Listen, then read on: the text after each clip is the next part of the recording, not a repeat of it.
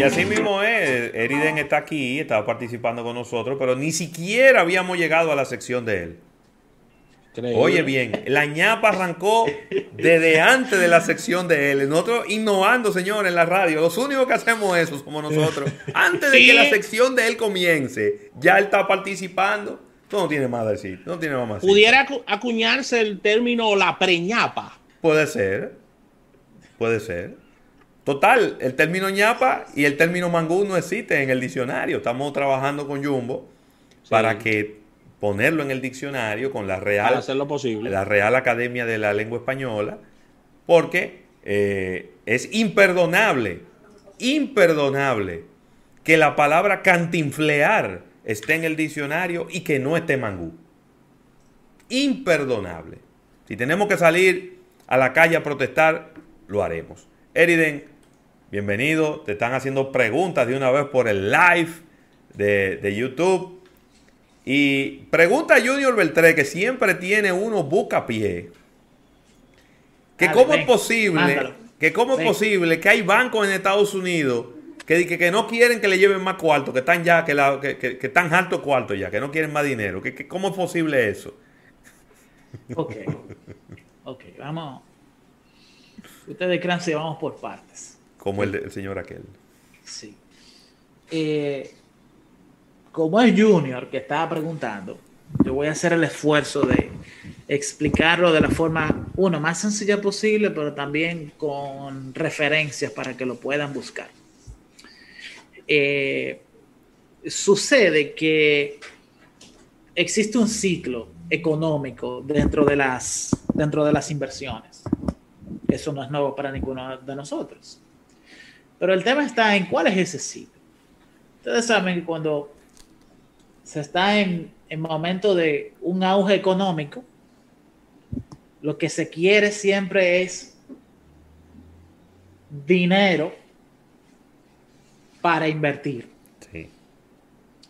Pero cuando se está en un proceso de debacle económica, dígase crisis económica, lo que realmente se quiere no es dinero, sino activos que produzcan flujo de caja. Ay, óyelo ahí. Me, me, explico de nuevo, más sencillo todavía. Cuando estamos en crisis económica, nunca venda su empresa ni su casa. Porque el gobierno, cuando está en crisis económica, baja las tasas de interés, pone el costo del dinero más barato, inyecta dinero en la economía para mover las cosas y salir más rápido de la crisis económica. Entonces, el gobierno estadounidense en el 2020 colocó, inyectó en la economía alrededor de 9.3 trillones de dólares estadounidenses. ¿Cuáles son los principales acaparadores de ese dinero? Por X o Y razón, los bancos. Y los bancos han saturado los mercados financieros del mundo comprando absolutamente todo lo que han podido. Entonces ellos no quieren más dinero. Ellos no quieren más dinero en el sentido de a ellos no les interesa que vayan los cualquier ciudadano o un cliente a depositarles un, una cantidad de X de dinero en un certificado de depósito. A ellos no les interesa eso porque ya están copados, no, no encuentran en qué otras cosas más invertir el dinero y que eso les dé un, un, una tasa de interés interesante para ellos. Sí. Y esa es la realidad, e incluso lo voy a conectar con el tema de las criptomonedas. Ese es el por qué criptomonedas como el Bitcoin y como Ethereum se han disparado en su valor. Sí.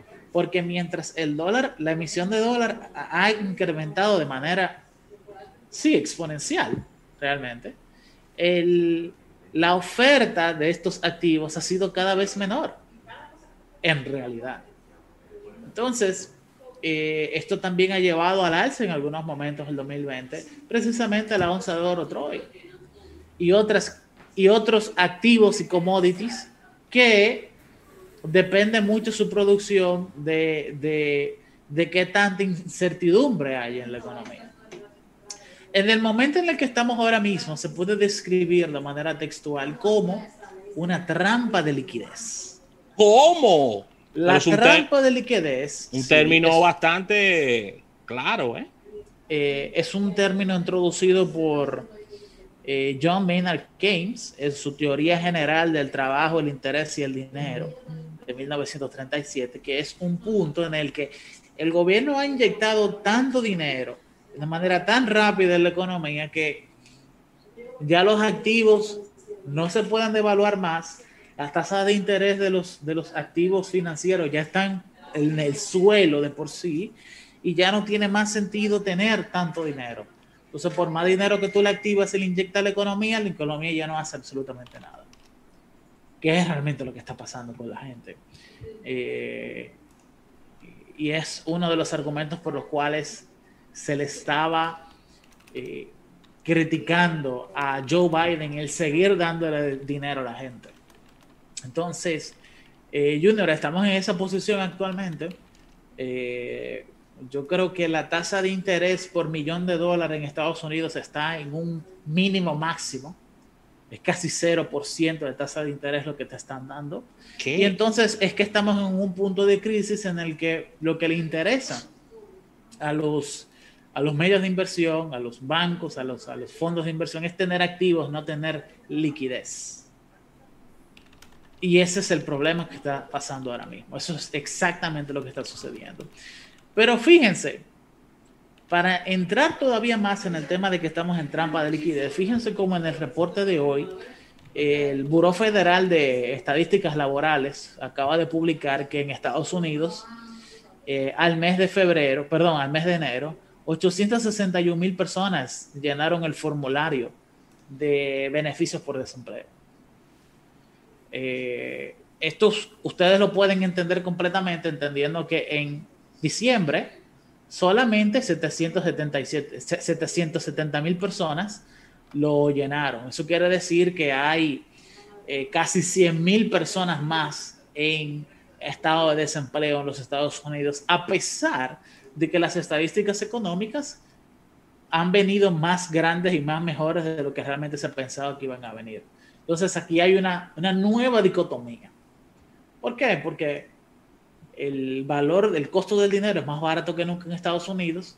Las empresas, las industrias están creciendo, pero aún así ese crecimiento no significa una reducción del desempleo en los Estados Unidos. Y esto es una situación bien compleja, porque no hay un marco teórico económico que dé una respuesta clara sobre cómo actuar bajo este tipo de situaciones. Se supone que el crecimiento económico tiene por necesidad reducir el desempleo. Claro. Claro, estamos hablando de que eh, había estado bajando el nivel de desempleo en los Estados Unidos hasta colocarse en 770 mil en diciembre. Ahora acaba de subir, pero también había estado bajando antes de diciembre. ¿no? Bajó en agosto, bajó en septiembre, bajó en octubre, bajó en noviembre. Esta es la primera vez que sube en los últimos cinco meses. Eh, tampoco uno puede llegar a una conclusión muy apresurada por una sola, por un solo valor de la variable que haya incrementado, pero eh, llama mucho la atención que haya subido en prácticamente un octavo. ¿no? Eh, y yo creo que esa es la situación en la que vivimos, una situación bastante incierta en el que lo que deben de priorizar desde el punto de vista de inversión es que es tener activos, como producir y generar y desarrollar activos, no más bien el tener dinero per se. Eh, y quiero pasar de inmediato entonces a otros temas importantes que hemos tenido. Por ejemplo, en el día de hoy se están haciendo las, los hearings, los, las audiencias. eh, judiciales respecto al caso de Robin Hood, Citadel y toda la dinámica que sucedió a finales del mes pasado con las acciones de GameStop, en el que Robin Hood y Citadel se han unificado en un solo buró de defensa legal para tratar de convencer a los representantes estadounidenses de que ellos no realizaron una colusión para impedir que los inversores individuales del mercado de valores estadounidenses siguieran ganando dinero con las acciones de GameStop a costa de pérdida de dinero para Citadel y su fondo de inversión Melvin Capital. Yo encuentro que eso está bastante difícil eh, de realizar, Porque solamente el hecho de que ellos se hayan unido en una sola defensa legal implica que han tenido una, una tendencia a unificar esfuerzos para un bien común. Eh, no sé si me, si me doy a entender, José Luis y, y, Ravelo. Me encuentro eso sumamente sospechoso, porque si mm. realmente ustedes son eh, partes individuales, bueno, pues entonces, ¿por qué unir defensas al respecto? Eh, Está raro eso. Sí, yo personalmente me lo encuentro. Se dejaron provocar y cayeron en la trampa. Yo creo que sí. Yo creo que sí. Y entonces ese hecho de estar eh, bloqueando la compra de la acción de GameStop, pero no la venta, eh, en contra de las mejores prácticas ya declaradas por la Securities Exchange Commission, me parece algo extraordinariamente sospechoso que solamente beneficia a una sola de las partes conocidas, que es Melvin Capital, que era el fondo de inversión que estaba shorteando la acción de GameStop, o sea, estaba apostando a que quebrara la empresa. Eh, eso también es eh, algo muy difícil de, negar. Y por último, la evidencia principal es el mismo comunicado de prensa que publicó eh, Robin Hood el el lunes primero de febrero, que fue un comunicado donde ellos dijeron que se vieron en la obligación de bloquear el trading de la acción porque no tenían más acciones disponibles dentro del centro centralizado de valores, la Cámara Centralizada de Valores del New York Stock Exchange, y luego se confirmó de que eso no, no fue así de que cuando se bloquea el trading en una acción debe de bloquearse tanto la venta como la compra. Y ellos no hicieron eso y entonces tenían más acciones de reserva dentro de esa cuenta, de, dentro, dentro, dentro de esa cámara centralizada de valores. Por lo tanto, creo que tienen eh, cuatro evidencias muy fuertes en contra y creo que realmente eh, las tiene muy feas, se los puedo decir. ¿eh? Eriden, vamos a una última pausa comercial al retorno venimos con toda esta conversación, ya que tenemos mucho de qué hablar todavía contigo.